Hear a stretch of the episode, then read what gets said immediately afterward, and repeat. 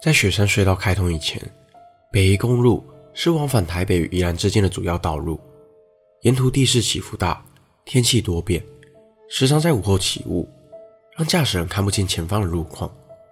蜿蜒的山路，加上一阵又一阵白茫茫的雾气，让这里弥漫着阴森的氛围，也充斥着不少灵异的故事。大家好，我是希尔，欢迎收看本集的灵异故事。今天这集。就让我为大家介绍两则北宜公路上的鬼故事。北宜公路是一条贯穿台北、宜兰两地的横贯公路，全长约五十八公里，在公路编号上为台九线的其中一段。沿线的景观丰富多元，从台北出发会先经过丘陵地形，可以看见许多种植包种茶的茶园。当靠近新北与宜兰交界时，地势开始攀高。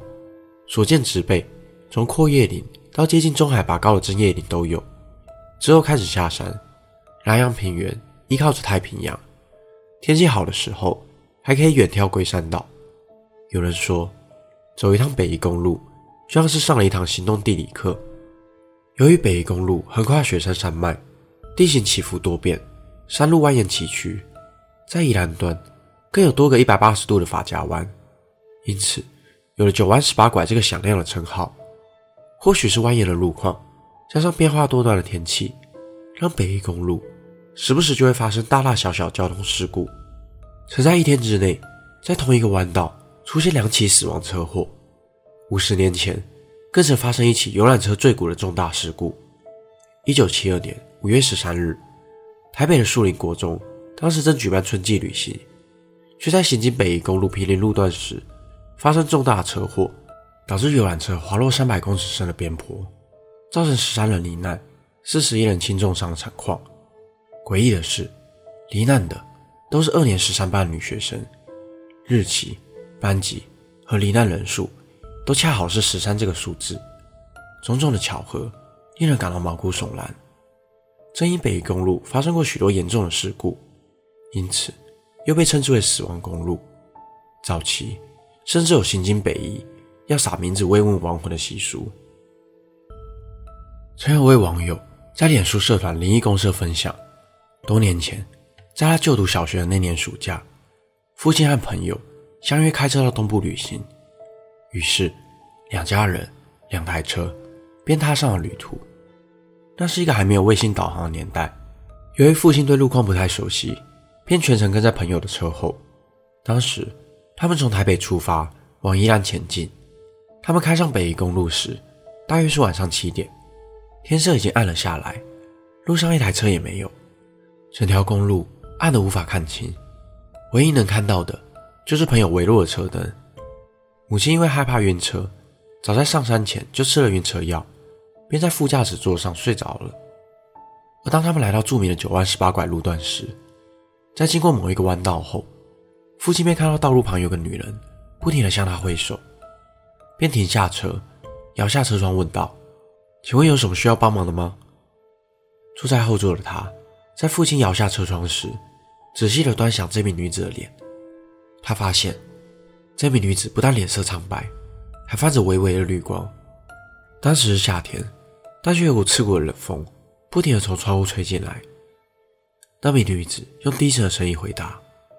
我们要去投诚，能顺便载我们一程吗？我们，你不是一个人吗？女子用手指向山壁。我还有两个孩子在那里。他和父亲顺势往女子指的方向看了一眼，他看见两个脸上同样泛着绿光的小孩站在那，这令他感到更加的诡异。因为在父亲刚停下车时，他又仔细端详四周，却没有看到半个人影。但父亲似乎没有发现整件事情的诡异之处，母亲也正在熟睡，年纪轻轻的她害怕的不知道该如何是好，只能看着父亲继续和那名神秘女子交谈。而父亲虽然很想帮忙，但是因为车上已经有三个人了，实在载不了那么多人，便告诉那名女子：“很抱歉，我们的车无法载那么多人，但我可以帮你打电话报警，请警察帮忙。”说完后。父亲低头拿出手机，准备打电话。有辆车子却从对向朝他们行驶过来，还不停地按着喇叭。车子停下来后，仔细一看，原来是父亲的朋友。